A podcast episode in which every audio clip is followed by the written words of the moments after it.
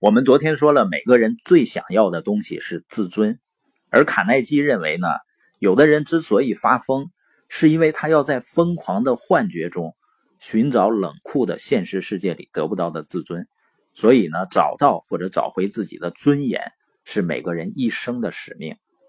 像有的男士啊，自认为自己挣钱养家，然后呢给爱人钱就可以了，他甚至觉得呢，你怎么还有什么不满意的呢？我这么辛苦，实际上人要的不仅仅是经济支持，人更要的是一种自尊。如果你不能把人们需要的最重要的自尊给到人们的话，你会发现呢，仍然会家庭纷争不断。所以找到了自尊的人呢，即便是他一时缺乏，也仍然能够觉得安然和幸福。那人们对自尊有这么迫切的饥渴。以至于为了获得它，很多人宁可精神失常，甚至失去生命。那么，我们如果在人们因缺乏自尊而疯癫前给予他真诚的赞扬，那会制造怎么样的奇迹呢？而且你发现啊，有些人他之所以能够在企业里升职很快，获得高薪，往往呢不只是因为他的技术和他的学识，而是因为他有特殊的为人处事的能力。那这个能力的秘密呢，就是他能够给周围每个人最需要的东西，就是自尊。所以说呢，我们要想充分的发挥每个人的潜力，最好的办法就是用赞美和鼓励去激发他人的自尊。那我们了解了每个人都想要的东西后呢，我们就找到了人际关系的第一步。第一步呢，就是从人的本性出发，人究竟对什么感兴趣呢？人首先是对自己感兴趣，而不是对你感兴趣。换句话说呢，一个人关注自己胜过关注你一百倍。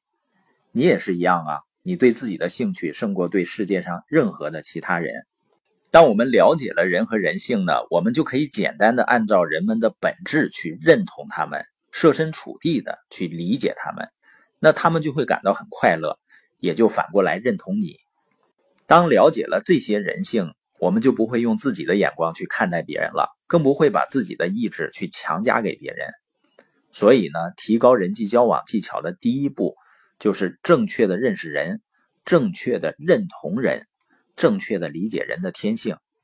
你也就会明白呢，为什么人们会在那样的场合那样做，而不是这样做。当你明白为什么人们会在特定情况下对事情做出这样或那样的反应。人们做出这样的反应是出于什么原因？从那个时候起，也只有在那个时候，你才能够成为一个人际交往的高手，因为你开始真正的去理解人们了。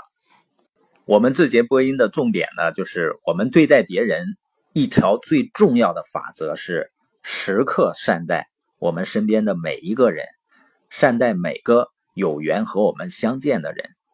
当然，这一点是很难做到了。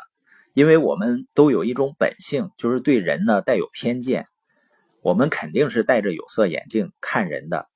比如根据这个人现在的地位啊，或者学历啊，或者收入状况去评判人们。实际上，一个真正优秀的领导者，他会从内心深深的相信每一个人都有着潜力。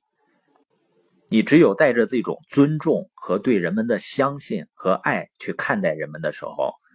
人们的潜力，人们的自信就会被激发出来。这种尊重呢，还体现在你在生活中的方方面面。